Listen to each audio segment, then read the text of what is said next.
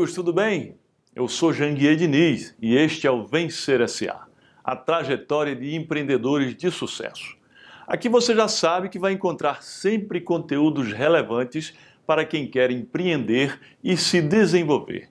Eu sempre digo que é melhor aprender com aqueles que nos precederam, pois isso torna o caminho bem mais fácil, economiza tempo e dinheiro e evita acidentes de percurso. Hoje eu recebo aqui o CEO e publisher das revistas Forbes e Billboard no Brasil, Antônio Camarote. Nós vamos conversar sobre como é ser empresário no Brasil, os desafios e perspectivas para o futuro. O Vencer SA é um oferecimento das faculdades e universidades Uninasal, Uninabuco, Unama e Univeritas e vai ao ar toda quarta-feira às 20 horas, pela TV Caras, pelas minhas redes sociais e pelos canais do portal de notícias Leia Já. No meu canal do YouTube, você confere as entrevistas passadas. Já falamos de vários temas relativos ao empreendedorismo e recebemos nomes como Cândido Pinheiro, do Grupo Apivida, Renato Saraiva da Ser, Geraldo Rufino da JR Diesel, Bruno Pinheiro, especialista em marketing digital, entre outros. Você pode ver e rever todas as edições passadas à vontade. Como eu disse mais cedo, hoje vamos falar sobre como é ser empresário no Brasil. Devo dizer que eu sei bem o que isso significa, pois empreendo já há uns bons anos. Nesse período vi a economia ter seus altos e baixos, algumas épocas propícias e outras nem tanto para o desenvolvimento empresarial.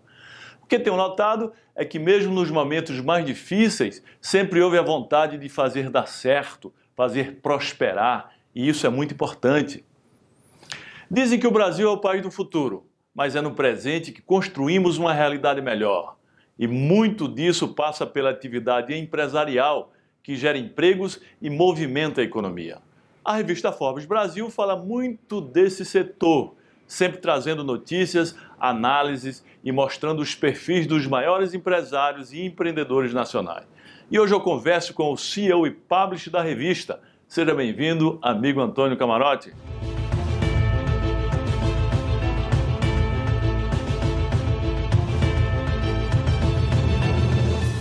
Amigo Antônio Camarote, grande satisfação tê-lo aqui no Vencer SA, a trajetória de empreendedor de sucesso. Para você contar um pouco aí da sua trajetória brilhante aí como empreendedor. Muito obrigado pelo convite, é um grande prazer participar do seu programa. Admiro bastante a sua história de sucesso empresarial e de empreendedor e honrado de poder estar aqui contando um pouco da minha história. Satisfação é minha. Então nos conta aí um pouco da sua história e trajetória empresarial. Como é que você começou a empreender aqui nesse nosso país? Jangue, eu comecei a empreender por uma necessidade uh, pessoal. Meu saudoso pai descobriu, quando eu tinha 14 anos de idade, que eu fumava. E imediatamente cortou mesada, cartão de crédito, cortou tudo e falou: Ah, você fuma, então você vai trabalhar. E eu descobri desde muito novo que eu tinha um sério problema de. Uh, eu não conseguia levar, eu não conseguia receber ordens, eu sempre fui insubordinado. Hum. Então, trabalhei muito. Não dava para ser empregado. Não dava para ser empregado.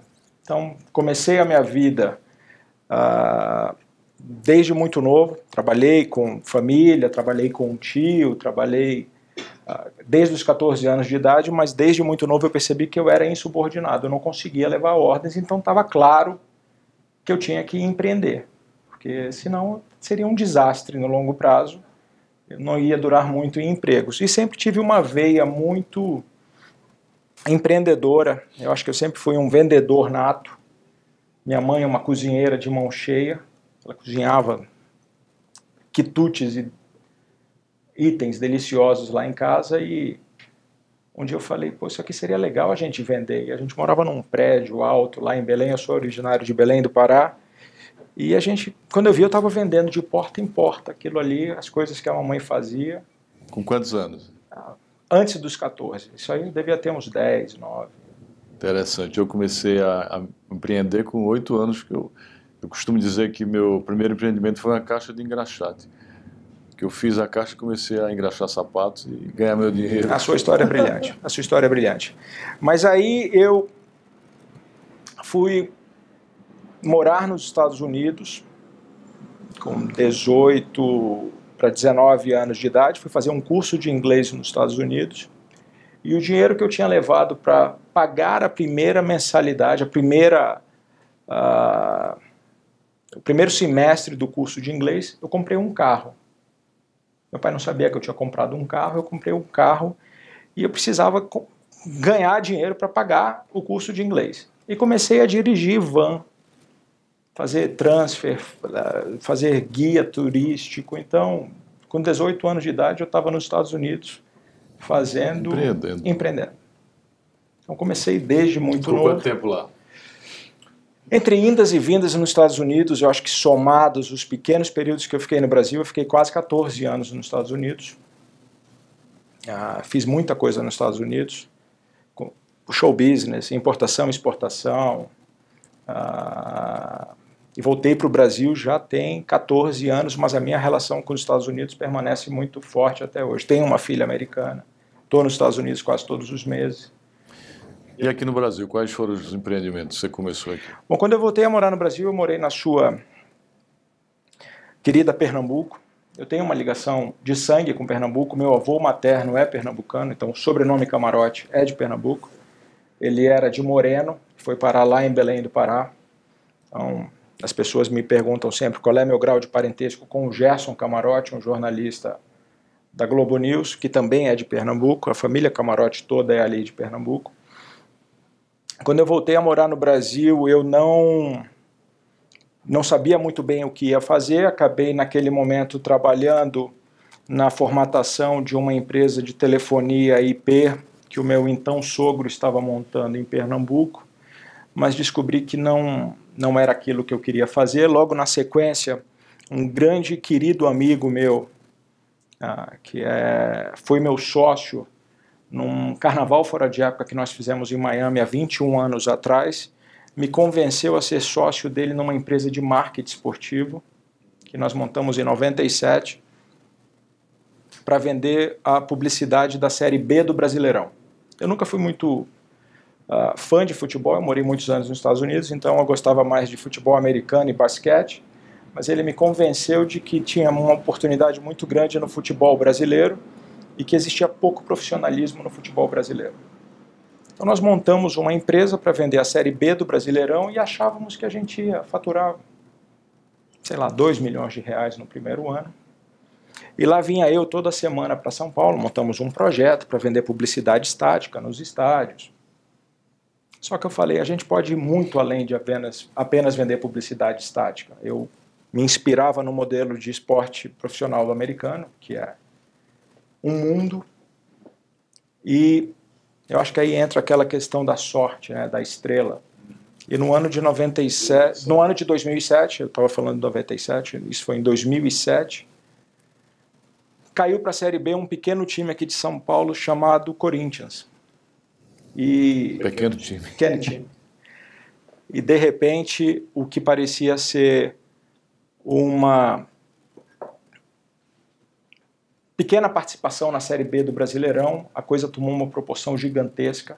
Os contratos que nós fechamos no primeiro ano dessa empresa, por conta da queda do Corinthians, foram estratosféricos. E a gente fez muitos negócios uh, interessantes para a Série B. A gente introduziu, por exemplo, naquele ano, a aceitação de cartão de crédito e cartão de débito nos estádios. Até então, a Série B do Brasileirão você só poderia assistir um jogo de futebol se comprasse com dinheiro, o que não permitiria se, uma, se um torcedor sem dinheiro na data do jogo pudesse assistir um jogo. Então, aceitação de cartão de crédito, venda exclusiva de produtos de anunciantes dentro das arenas, a gente fez um negócio muito legal. Ah, então, ao voltar para o Brasil, pouco tempo depois eu estava trabalhando com marketing esportivo. E essa empresa durou muito tempo? Não, essa empresa não durou muito tempo. Eu já no futebol, eu não posso falar mal do futebol, eu sempre digo que eu ganhei, graças a Deus, muito dinheiro com futebol e outros negócios que eu montei existem pelo dinheiro que eu consegui ganhar na empresa de marketing esportivo, mas ali, desde o primeiro momento, ficou muito claro que eu não iria ficar muito tempo no futebol, porque era um negócio que, e na história não me deixa mentir, ele tinha um histórico muito diferente do que eu pratico na, minhas, na minha vida empresarial. A história mostra, olha o que aconteceu com as grandes figuras do futebol mundial, ou estão presas ou estão respondendo algum tipo de inquérito ou processo. Então eu sabia que aquilo ali não era o meu universo. Eu não conseguia ter muita visão de longo prazo em algo que não funcionava no meu modelo de, de, de vida. Atualmente você convive com os maiores empresários do Brasil, até porque você é editor da revista Forbes que você tem aprendido com esses empresários aqui no Brasil? Eu acho que a principal lição que a gente aprende quando convive com as grandes lideranças empresariais do Brasil, uh, primeiro é a resiliência dessas pessoas. E o empresário brasileiro é altamente resiliente. Né? Se ele não for, ele não sobrevive. Ele não sobrevive, verdade. Uh, assim como você, eu tenho a possibilidade de viajar bastante pelo mundo, conhecer novas culturas, uh, experimentar o que é a, a vida de um empresário ou de grandes corporações fora do Brasil. E cada vez que eu o faço, eu fico mais admirado pelo enorme grau de resiliência, competência, mas principalmente coragem que o empresariado brasileiro tem em não só continuar empreendendo, mas continuar crescendo, né? Porque a gente é desafiado diariamente com notícias que são muito negativas sob o ponto de vista político, sob o ponto de vista fiscal, sob o ponto de vista, enfim, são poucas as boas notícias que chegam a quem gera empregos, a quem paga impostos, a quem faz a economia girar, mas ainda assim você vê o Brasil entre trancos e barrancos, continua seguindo em frente. Empresários como você, que vieram de um passado, seu primeiro, empre... seu primeiro empreendimento foi uma caixa de engraxate, você construiu um dos grandes grupos educacionais do Brasil, se talvez tivesse tido a sensatez de analisar uh, o que era pró e o que era contra. É verdade. Você tocou aí num, numa palavra muito interessante que eu gosto de falar muito sobre ela, né? Sobre a resiliência. Eu acho que a educação, o trabalho, o empreendedorismo me deram muita coisa, mas foi a resiliência que fez com que eu superasse todas as adversidades eu passei, tenho passado. Né? Costume de dizer que eu sou altamente resiliente. E o empresariado brasileiro realmente é. Pois é, amigo, eu sempre digo que para ser empresário empreendedor é preciso uma série de características como coragem, determinação, pensamento positivo, visão de futuro e resiliência. Também é necessária muita preparação. É bem verdade que algumas pessoas têm mais facilidade para os negócios do que outras, mas para todos é importante sempre se capacitar e atualizar sobre as boas práticas empresariais. Assim, você garante diferencial competitivo para você mesmo e para o seu negócio e aumenta o seu horizonte de possibilidades de atuação. Ô Camarote, é, o que você acha da realidade brasileira para o empresariado atualmente? Né? A gente já disse que ele tem que ser altamente resiliente. Mas essa situação econômica aí? Olha, Janguier, eu, eu penso que a história nos mostra que o cenário político, o cenário econômico é feito de ciclos. E nós atravessamos um ciclo bastante difícil nos últimos anos. O Brasil viveu a mais severa crise que essa história uh, recente, não a história recente, a, a, mais severa crise que a história do Brasil já viu. Nós tivemos um cenário devastador na economia, um cenário devastador nas instituições, e eu acho que nós realmente experimentamos o inferno. Nós estivemos no fundo do poço. E quero crer, muito mais do que uma esperança, isso é uma, uh, uma certeza que dias melhores virão. A história mostra que vivemos em ciclos, às vezes embaixo e às vezes em cima. Eu quero crer que nós estamos uh, muito próximos de experimentar um ciclo bastante positivo no Brasil nos próximos anos. Uh, as condições se desenham como sendo favoráveis. A economia mundial não está no seu melhor momento, mas está longe de estar uh, num momento de crise como nós tivemos as grandes crises de algumas décadas recentes. Acho que a gente tem um cenário bastante promissor. E quem é resiliente e quem continuou apostando, quem não teve medo, quem não se mudou, quem não puxou o freio de mão, está numa condição bastante favorável para se beneficiar desse, o que a gente chama em inglês de bounce back. O bounce back vai existir e vai ser bastante forte. Você tem conversado bastante aí com grandes empresários brasileiros, até empresários que fazem parte da lista da, da, da Forbes. E para eles, quais são as principais barreiras que, que eles têm sentido aqui para crescer e se desenvolver no Brasil?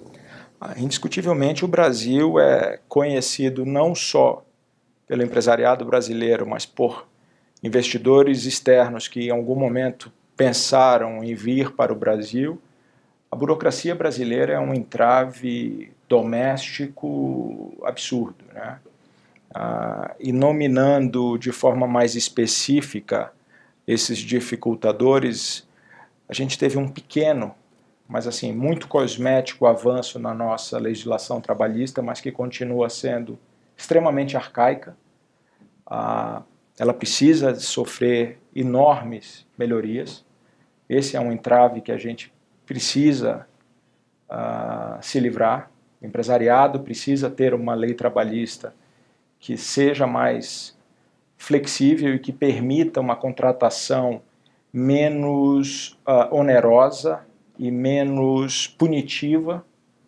Mesmo com a reforma trabalhista que foi é, promulgada recentemente, a gente precisa evoluir muito ainda. Né? Bastante, né? bastante. Diferentemente dos Estados Unidos, por exemplo, aqui a, a, o ônus trabalhista é muito pesado e evita a criação de empregos, né? Muito. Você que viveu nos Estados Unidos, lá é, é muito mais flexível. As relações, as relações de trabalho né? são completamente diferentes. Lá trabalhou, recebeu. Não trabalhou.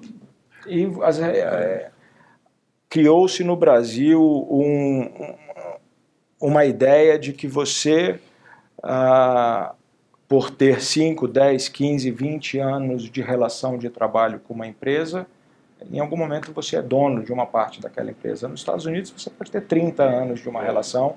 Se você recebeu o que foi prometido, o que foi compromissado, e se seus laços acabaram, acabaram. Aqui o cara trabalha um certo tempo e já acha que é dono da empresa. E a Justiça do Trabalho faz isso fazer. E, eu me lembrei agora de uma, de uma piada interessante quando eu fui juiz do trabalho, né? Não sei, se você sabe, eu, eu fui, fui juiz do trabalho um tempo e depois fui procurador do trabalho.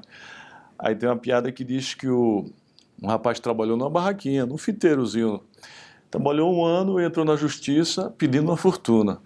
Aí o dono da barraca disse: é, Mas o que ele está pedindo, se eu vender a barraca, não dá para pagar.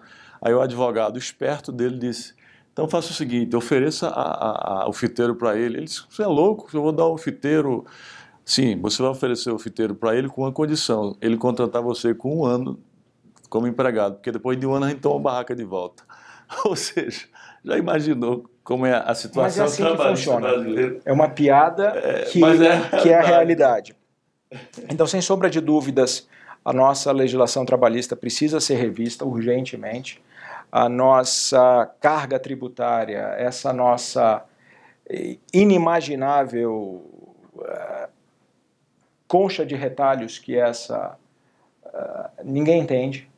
Eu, eu procuro nem sentar para entender porque não entra na minha cabeça. Imposto essa, demais. É, muito complicado, tá. alto, mal, mal empregado, mal devolvido, essa guerra fiscal entre os estados que não favorece ninguém. Uh, eu acho que então uh, a questão fiscal, a questão trabalhista são grandes entraves que devem ser urgentemente. Deixemos de lado a da Previdência, que é uma bomba relógio e que as pessoas dão pouca importância e que pode literalmente quebrar uma nação como o país, como, como o Brasil. Ah, então são três grandes problemas que precisam ser resolvidos urgentemente. E na sua ótica, o que é que o empresariado brasileiro precisa para crescer e prosperar aqui no Brasil? Ah, eu acho que essa é uma, é uma resposta que não existe uma fórmula. Você encontrou, sem sombra de dúvidas, maneiras de crescer o seu negócio, mesmo diante das adversidades, mesmo diante da competição, uh, mesmo diante das diferenças regionais, mas muito provavelmente o que funcionou no seu caso foi é. diferente de uma uh, estratégia de um grupo de um outro setor. Uh, seu crescimento orgânico ou de aquisições muito provavelmente não funcionaria uh, numa indústria pesada. Eu acho que é, é, é, a persistência. A gente falou de resiliência, mas uma outra que em algum momento pode parecer sinônimo, mas não é. Resiliência é uma coisa, persistência é outra. Eu acho que a questão da persistência, você precisa ser persistente para alcançar o sucesso. E eu acho que isso é um ponto chave para o sucesso do empresariado é, brasileiro. Verdade. Concordo com você. No Brasil temos que ser determinados, persistentes, perseverantes e até obstinados é. para sermos superadores das adversidades que são tantas e não são, país. Né? E não são palavras ao vento, Janguier, porque às vezes as pessoas me perguntam, seja pessoalmente, seja em redes sociais, eu admiro você, o que, que eu devo fazer para ter sucesso? E eu acho que a persistência é, sem sombra de dúvidas, uma palavra muito chave, é uma atitude muito importante na busca do sucesso. Porque você vai ser confrontado de manhã, de tarde, de noite, de madrugada, no fim de semana, com dificuldades. E se você desistir na primeira, na segunda, na terceira ou na quarta, você pode esquecer, você não vai ter sucesso. Se você desistir de algo, desiste de tudo que vem depois. De tudo. Logo, se tiver que desistir, de desista de ser fraco. E às vezes o sucesso está ali depois do segundo, do terceiro é. ou do quarto desafio. Então a persistência é palavra-chave e uma determinação que tem que existir na sua vida durante ela toda. Eu sempre digo nas minhas palestras, se tiver que desistir, desista de desistir. É, é uma boa é uma boa palavra, é uma boa frase. Pois é. Agora eu vou aproveitar que estamos falando em prosperar para me dirigir a você que nos acompanha e que também é empreendedor, deseja empreender.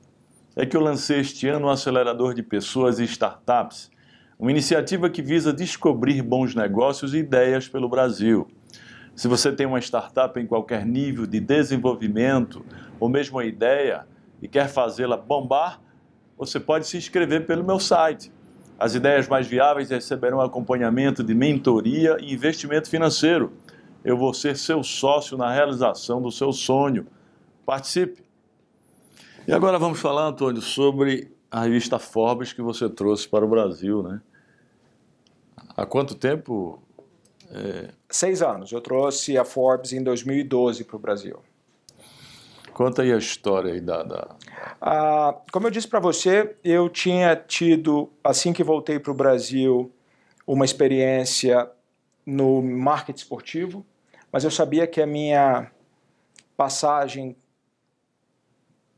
pelo negócio de marketing esportivo não seria duradoura. E em 2009 eu tive a oportunidade de trazer para o Brasil a licença da Billboard, que é uma outra marca icônica, considerada a Bíblia da música mundial. Um grande amigo meu, lá da minha terra natal, tinha me pedido para conseguir a licença da Billboard para ele ele queria lançar a Billboard no Brasil. Marca da Bíblia da Música Mundial, também conhecida pelas suas famosas listas. E com o relacionamento que eu tenho nos Estados Unidos, eu consegui a licença para ele e ele me disse que faria a Billboard lá em Belém. Tem um grande veículo de comunicação. E eu falei para ele: olha, você não consegue fazer um veículo de Belém. circulação nacional em Belém, Belém do Pará, você precisa fazer isso em São Paulo. E ele me falou: Bom, você sabe que eu não vou para São Paulo, ah, você precisa conseguir um sócio para mim. E depois de uma busca que não deu muito certo, ele me convenceu a ser sócio dele na Billboard, mesmo eu sem entender absolutamente nada de publicações, mas como eu já tinha uma ideia de não eu não iria durar muito tempo no futebol, eu vi na possibilidade de lançar a Billboard junto com ele, uma diversificação do negócio que eu tinha na época no marketing esportivo. E em 2009, há quase, portanto, 10 anos atrás, eu entrei no ramo de publicações com a Billboard. Uh, mas a, a, a, música, por mais interessante que seja, por mais atraente, sexy que ela seja, ela não traz o retorno financeiro que muita gente pode imaginar. Os shows, sim, mas editoria musical, me fala de algum outro título musical no Brasil que sobreviveu. Uh, e quando você negocia um título internacional, muitas vezes você faz isso através de um broker. Você negocia com a matriz dessa marca, mas tem sempre um intermediário tratando dos detalhes do contrato. E dois anos depois de eu lançar a Billboard, o broker que cuidou das negociações comigo me ofereceu se eu queria trazer para o Brasil a Fast Company, que é um título americano que aqui no Brasil poderia ser comparado com a Você SA. Eu falei, olha, que eu acho que o Brasil não tem um mercado maduro suficiente para ter um título como a Fast Company. Naquele momento, o Brasil crescia 11% ao ano. O Ike Batista era o sétimo homem mais rico do mundo e prometia ser o primeiro.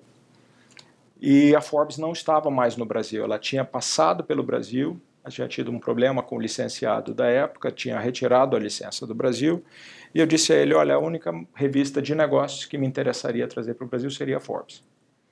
E ele me falou: olha, eu não tenho a licença da Forbes, mas eu conheço o vice-presidente de licenciamento. Nos conectou e um ano e meio depois eu lançava a Forbes no Brasil, porque a sétima economia do mundo não poderia não ter o principal título de negócios do mundo Claro. Acabou de completar 100 anos de história e é reconhecidamente. Sétima economia com muitos bilionários brasileiros. Com muitos bilionários brasileiros. Pois é. Muito interessante. O Camarote, além de ser CEO e publisher da Forbes né, e da Billboard, quais os outros negócios que você desenvolve aqui no você Brasil? Você sabe, Janguier, que nos últimos anos eu venho dedicando quase que 100% do meu ah, tempo a Forbes. A Forbes.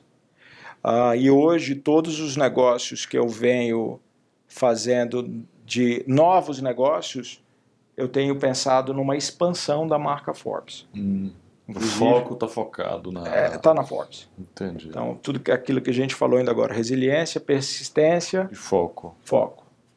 Não significa dizer que eu não não presto atenção nas oportunidades, eu estou sempre muito atento às oportunidades. A, a, a, Forbes ela é só impresso, tem online? Tem impresso, tem online, Já tem, tem um braço TV de também, eventos. como a TV Caras? Ah, nós não? temos um conteúdo em vídeo que a gente não chama de TV, mas nós temos um conteúdo em vídeo. Mas ah, hoje eu estou expandindo a marca Forbes. Hum. A gente Fazendo tem alguns como? projetos, inclusive muito em breve será anunciado um produto da Forbes ligado à educação à distância, com a chancela Forbes.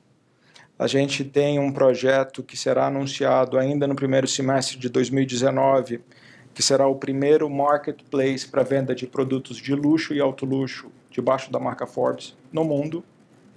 Então, a ampliação de novos negócios, Dentro mas da debaixo da, da marca Forbes. Ah, Inclusive, muitos desses servirão de piloto para a Forbes depois lançar isso dentro da sua plataforma mundial. Então, usaremos o Brasil como território piloto. Olha o nosso território, olha a nossa economia. Muito interessante, né? Porque o mercado de produtos para a classe A não, não tem crise. Não existe. Não existe crise. E cheio de desafios, né? Os produtos da classe A você só encontra basicamente em São Paulo.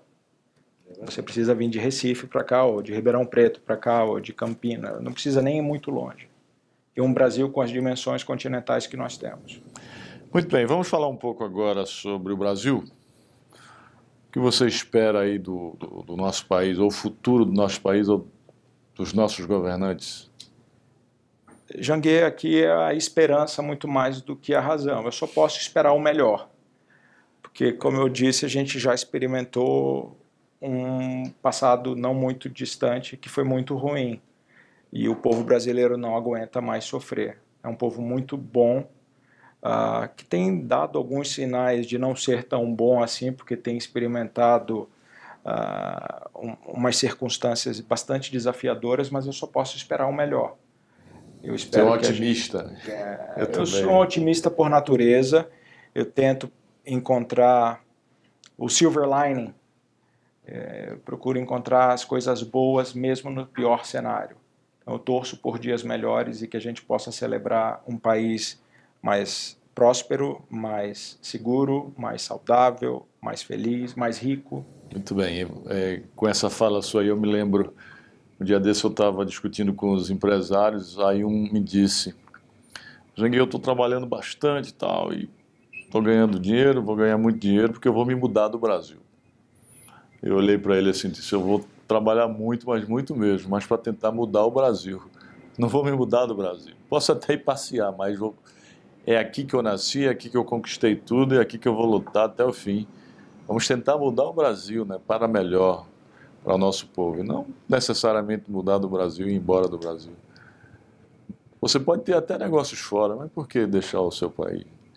Porque eu também acredito muito em nosso país. Bem, estamos chegando ao fim. Eu queria que você é, desse aí os seus conselhos para quem quer começar a empreender nesse nosso país. Eu acho que vocês têm aqui na, na figura do nosso querido amigo Janguier Diniz o exemplo de que não importa da onde a gente vem, a realidade que a gente vive ou experimenta, nem as adversidades que a gente é apresentado. Mas se você tem uma vontade, se você tem foco, se você tem determinação e é persistente, não existe o inatingível. O Janguier começou com uma caixa de engraxate. Exatamente. Eu fico muito feliz de poder participar desse programa e de ter o relacionamento que eu tenho com ele, porque uh, é muito legal ter sucesso, é muito legal ter dinheiro, é muito legal alcançar uh, o reconhecimento dos seus pares, mas isso tem muito, mas muito mais valor quando você sabe que você conquistou isso com extrema uh, competência esforço pessoal e muita persistência, e ele é o exemplo disso. Eu tenho, eu tenho muito orgulho de poder compartilhar da, da amizade dele. Então, eu acho que se ele me pergunta que tipo de dica por favor, olhem para ele e vejam o que foi que ele fez, porque aparentemente deu certo. Ele é um dos honrosos membros da nossa lista dos bilionários brasileiros e não foi por herança ou por conchavos, foi com muito trabalho e com, com perseverança e persistência. Então, é, maravilha, camarada. Parabéns. Pois é, amigos, após essa brilhante lição que Camarote nos dá, vamos ver quais são as lições que ele nos passa aqui de empreendedorismo. Primeira lição que Camarote nos passou é, nessa entrevista: não tenha medo de arriscar.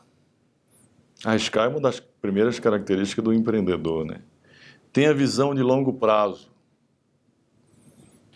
É, visão de curto prazo você não chega a canto nenhum, né? Seja sempre resiliente, uma das principais características dos grandes empreendedores resiliência. Avalie os prós e os contras antes de começar o empreendimento. Aprenda com os ciclos dos empreendimentos.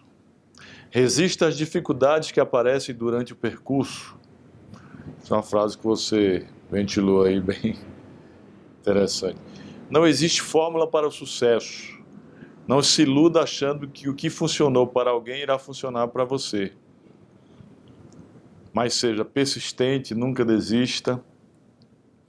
Esteja sempre atento às oportunidades que surgem. Tenha foco, isso é muito forte, né? Tenha foco e permaneça focado. Amplie seus negócios, mas não perca o público-alvo, ou seja, o foco, né? Seja sempre otimista e não importa de onde você vem ou que já viveu. Não existe objetivo inatingível. Lute que você poderá conquistar. Show de bola. Parabéns, obrigado. Show de bola. Grandes lições que você passou aí para Conseguiu sintetizar muito bem. para os jovens empreendedores que estão nos assistindo e que têm vontade de começar um empreendimento. É isso aí, amigos. Eu fico por aqui, mas aguardo vocês na próxima quarta-feira às 20 horas para mais uma boa conversa sobre empreendedorismo, carreira e desenvolvimento pessoal. Não percam e até lá!